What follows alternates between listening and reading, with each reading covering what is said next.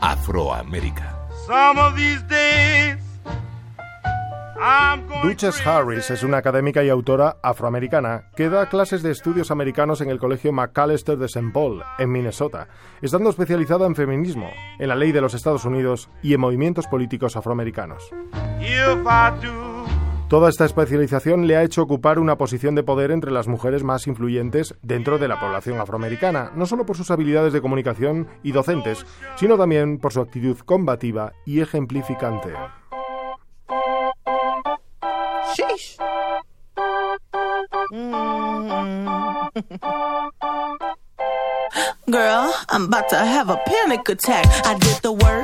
Harris nació en Virginia, en el seno de una familia llena de talento y esfuerzo. La influencia de su abuela materna, una matemática de la NASA, sería básica para la inspiración académica de nuestra protagonista. De hecho, recibiría una beca para asistir a la escuela Canterbury en New Milford, Connecticut.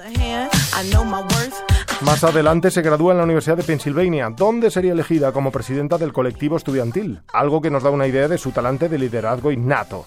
Harris fue la primera mujer negra en servir en este papel en la prestigiosa Ivy League, donde sería una activista más que importante en su clase.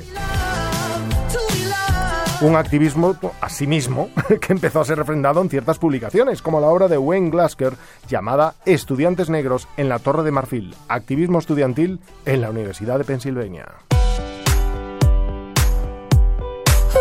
A partir de ahí, Harris conseguiría su licenciatura en Historia Americana y Estudios Afroamericanos y en 1997 llega el momento de lograr su doctorado en Estudios Americanos en la Universidad de Minnesota. Su disertación sería nominada para el premio Henry Gabriel. Ese mismo año sería nombrada como una de las 30 líderes jóvenes del futuro por la célebre revista Ebony. Todo un logro, que iba más allá de lo esperable por ella, en constante aprendizaje y haciendo siempre gala de su innegable humildad. Ya en 2007 empieza a estudiar leyes. Llega a doctorarse en la Escuela de Leyes de Mitchell Hamline.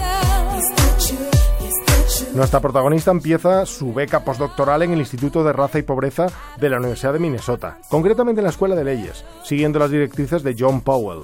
Además, estaría de residente en el Centro de Humanidades Rockefeller, en el Instituto de Estudios Afroamericanos, en la Universidad de Georgia.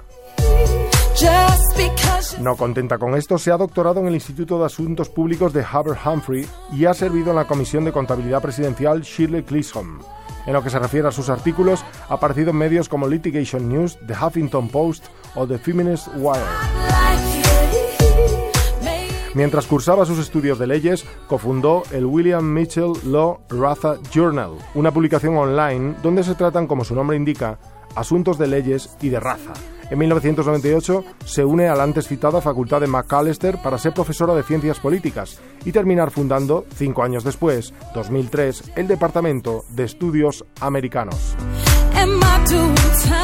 A partir de ahí, ha servido de consultora de diversidad de docenas de organizaciones nacionales, siendo sus lecturas y sus discursos sobre estos temas un punto de absoluta referencia para todos esos focos de irradiación del conocimiento.